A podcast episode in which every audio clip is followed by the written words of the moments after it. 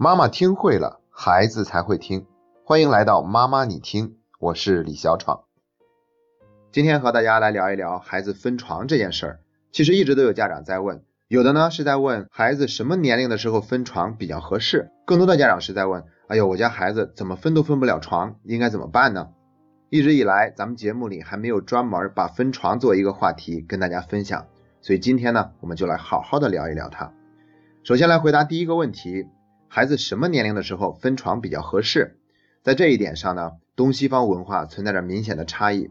我们来看人家西方哈，孩子生下来就会睡在一张婴儿床里，等到从医院回到家，无论是把孩子放在单独的一个房间，还是让孩子跟父母睡在一个房间，孩子都会继续睡在一张婴儿床里，而不是睡在父母的床上。等到孩子年龄再大一些，我们经常会在西方的电影里看到这样的镜头。父母走进孩子的房间，坐在孩子的床边，或者躺在孩子的床上，给孩子讲睡前故事。故事讲完了，亲吻孩子的额头，说声我爱你，呼道晚安，然后离开房间。走的时候，帮孩子把灯关上。所以说呢，对于西方的父母而言，他们是没有分床的困扰的。而他们之所以这么做，是因为他们更加注重界限感。就算是有了孩子，那夫妻关系也是比亲子关系更高的。所以从来都没有在一张床上睡，也就不存在分床的问题了。但是到了我们中国，情况就完全不一样了。很多孩子从小都是跟父母睡在一张床上的，有的甚至会睡到初中的年龄。当然了，我们都说过东西方文化是存在差异的，所以也不能完全要求我们中国的家长像西方那样做。但是分床太晚的确不合适。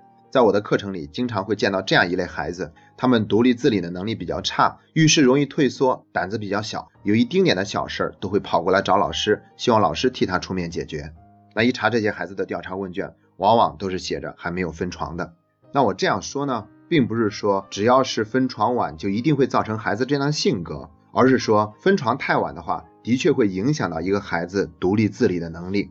所以我个人的建议是，分床越早越好，最好在幼儿园阶段就能够解决。不能再把这个问题带到小学阶段。第二个问题就是很多家长有跟孩子分床的意识，但是呢就是分不了，应该怎么办呢？那在这个问题上啊，我也收集到了很多让人哭笑不得的案例。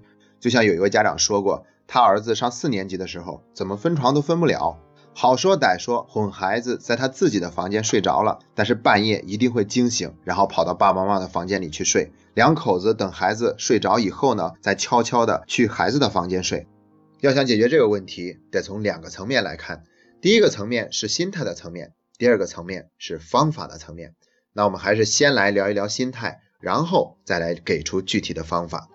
可能有的家长就会说啊，不就是分不了床吗？怎么还跟家长的心态扯上关系了呢？哎，不仅有关系，而且关系很大。有一次在我的讲座上，有个妈妈向我提问，说她的女儿上四年级，怎么分床都分不了，应该怎么办呢？于是我就直接给了一条具体的建议，没想到他听完以后呢，摇了摇头，对我笑着说：“这个方法我用过，李老师根本不管用。”那我就再给一条具体的建议，没想到他还是摇摇头，笑着对我说：“也用过，也不管用。”我就有点着急了。不过幸好我还有第三个方法，于是讲给他听。听完呢，他还是摇摇头，笑着说：“这个也用过，也不管用。”当时我都有点蒙圈了哈，我觉得很尴尬，因为一般三个方法都是够的。没想到到他这儿一个都不管用，但是很快我就冷静了下来。我发现了一个不对劲儿的地方。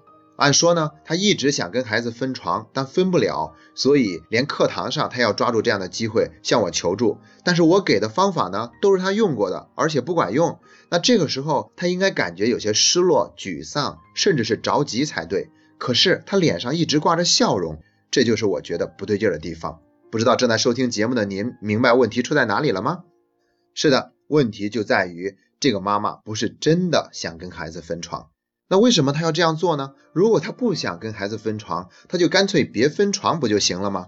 事情没有那么简单。其实我特别理解这个妈妈的心情，因为在她心里面，她是这样想的：到了孩子该分床的年龄，如果为了满足妈妈的需求而不跟孩子分床，这会让她感觉特别的有压力。所以呢，她一定会做出想分床的样子。但是如果分来分去都分不了，那就不能怨我了。正中下怀，乐得其所。所以说啊，这位妈妈相当于是自导自演了一个独角戏。那为什么这位妈妈她不愿意跟孩子分床呢？其实这也不难理解，孩子成长的过程就是远离父母的过程。作为妈妈，在这个过程中或多或少都会有一些失落感，因为她会觉得自己的孩子越来越不需要自己了，自己变得越来越没用了。也就是说，这位妈妈把自己人生的价值等同于了做母亲的这个角色的价值，所以她不想跟孩子分床。分析到这个份上，才算是真正找到了问题所在。那我给这位妈妈的建议就是要先好好的爱自己，因为我们人生的价值远远不等同于一个母亲的角色。我们同时还是一个妻子、父母的女儿，包括我们还有自己的工作中的角色等等等等，要努力去寻找和发现自己人生的价值，这样就不会再抓着孩子不舍得放手了。所以我们才说，在分床的过程中，家长的心态是非常重要的。如果总结成两个词，我觉得就是信心和耐心。首先呢，我们要表现的坚定、有信心，相信一定能分床。然后呢，在分床的过程中，我们要表现出更多的耐心，不要想着一步到位，而是要允许孩子有一个慢慢分床的过程。有了这样的心态，就会对分床起到事半功倍的效果。如果我们觉得孩子跟我们睡在一起比较容易，让他自己睡比较难，所以我们就继续搂着孩子睡，那这样的推断呢，它是非常不符合严密的逻辑的。因为让孩子一个人睡觉比较难，还有两个影响因素。一个就是我们的决心，也就是我们的心态，还有一个就是科学的分床方法。而且得出一个孩子他自己是没有办法独立睡觉的这样的一个结论，也是对孩子的不尊重，这样会剥夺他们自己应该形成的那份能力感和自立感。那接下来呢，我们就是要给出一些具体的方法了。方法又分作两类，第一类呢是预防类的，第二类是解决问题类的。虽然我们这个节目是针对于六到十二岁的孩子的家长听的，但我发现一直都有更小年龄孩子的家长在收听节目，所以我们要先谈一下预防的方法。比如那些还不会说话、还不会走路的孩子，那这个时候分床是有一个优势的，就是孩子不会半夜的时候过来敲我们的房门，非要跟我们一张床上睡觉。但是这样的孩子有一个非常厉害的工具，那就是哭。对此呢，我们要完全的允许和接纳。有很多的父母都会认同这样的一个观点，让孩子哭其实是有帮助的，因为这是孩子去表达自己感受的一个方式。但是我们不能因为孩子这样表达了感受，就认定他们无法取得进步。所以说呢，别怕孩子哭，可能孩子哭的时候呢，作为母亲心里面会特别的难过，但是我们要忍一忍，过上三五天，孩子独立睡觉的习惯可能就会养成了。我们要让孩子有一份不完美的体验，让他学着增强自己忍受失望的能力，并且最终让自己知道，不仅能够承受得住这种失望，而且会比被父母骄纵的感觉更好。这样孩子就会变得更加的独立，更加的自理。这是我们给出的预防的第一个方法，就是要允许孩子哭泣。第二个方法呢？就是在孩子醒着的时候，让他单独入睡，而不是让孩子先在我们床上睡着了，再悄悄的把他抱到属于他自己的床上。因为这样做，我们是在剥夺孩子体验自我安慰的过程。这个过程他也是要学习的。每次都让他睡着以后，再把他放到自己的床上，这样就没有让他有机会去练习自我安抚的能力。这是关于预防给出的两个方法。接下来就谈一谈，如果孩子已经长大了。会说话，会走路，会跟我们讨价还价，甚至操控我们了。这个时候分床就有点难度了。那我们要怎么办呢？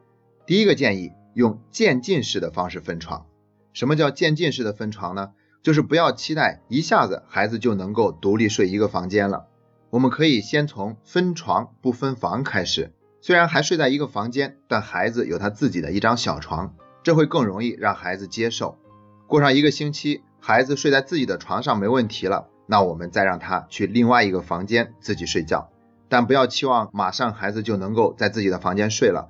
我们可以跟孩子商议，让他每周有一天的时间是独立在自己的房间睡觉的，其余的六天还是分床不分房。然后孩子独自睡觉那一天呢，家长一定过去去陪伴一下，给他讲一个睡前故事，或者陪孩子聊一聊天儿，不要等到孩子睡着以后再离开。就是要让他有一个自己慢慢入睡的体验的过程，然后呢，再从一周一天变成两天，变成三天，慢慢慢慢的，这个孩子就完成了整个分床的过程。第二个建议呢，就是让孩子离开家庭环境，比如说去亲戚家住上几天，或者让孩子参加一个夏令营、冬令营。这个方法适用于那些心太软的家长，见不得孩子哭，很容易受到孩子的影响，那怎么办呢？眼不见为净，干脆把孩子交出去，在一个没有爸爸妈妈陪伴的环境里，他也就会提高自己的忍耐能力，接受要自己睡觉的事实。像在我们训练营里，每天晚上都有些孩子要哭一哭才睡觉，但是再哭也是要他自己睡觉的，因为爸爸妈妈这个时候不可能出现，所以他们也就接受了这个事实。可能六天的训练营前三天每天晚上哭一哭，后面呢他不哭也能够让自己入睡了。这其实呢，也是相当于一个易子而教的过程。很多事情不适合父母亲自出面来做，那不妨就把孩子交给第三方，让他们替我们来完成。这样的事情我真的是见过很多，有很多孩子都是在训练营里完成了第一次跟父母的分离，也完成了分床的过程。别说分床了，甚至有的孩子尿床的问题，训练营都给解决了。有个二年级的小女孩，她父母告诉我们，每天晚上都会尿床。还叮嘱我们一定要帮孩子保密，每天晚上半夜要提醒他孩子上一次洗手间。那一个孩子呢，在一个陌生的环境里，他会提高对自我的约束。所以说呢，在训练营里，他没有每天都尿床，等到回到家呢，渐渐的也不尿床了。那这两种方法，无论哪一种，我们的心态都非常的重要，一定是有信心、有耐心，而且是非常的坚定的。如果孩子从训练营回来，告诉妈妈我在训练营里有三天晚上都是抹着眼泪睡觉的，我们就心一软，对孩子说，为了奖励你这份进步的表现，今天晚上就允许你再和爸爸妈妈睡一张床上，那这一切都会变得前功尽弃了。要知道，不管小鸟愿不愿意飞，鸟妈妈都会把小鸟踢出鸟窝，只有这样才会让小鸟真正学会飞翔。有时候，我们的放手才是给孩子更好的爱。今天的分享就到这里，这是妈妈你听陪你走过的第九十三天。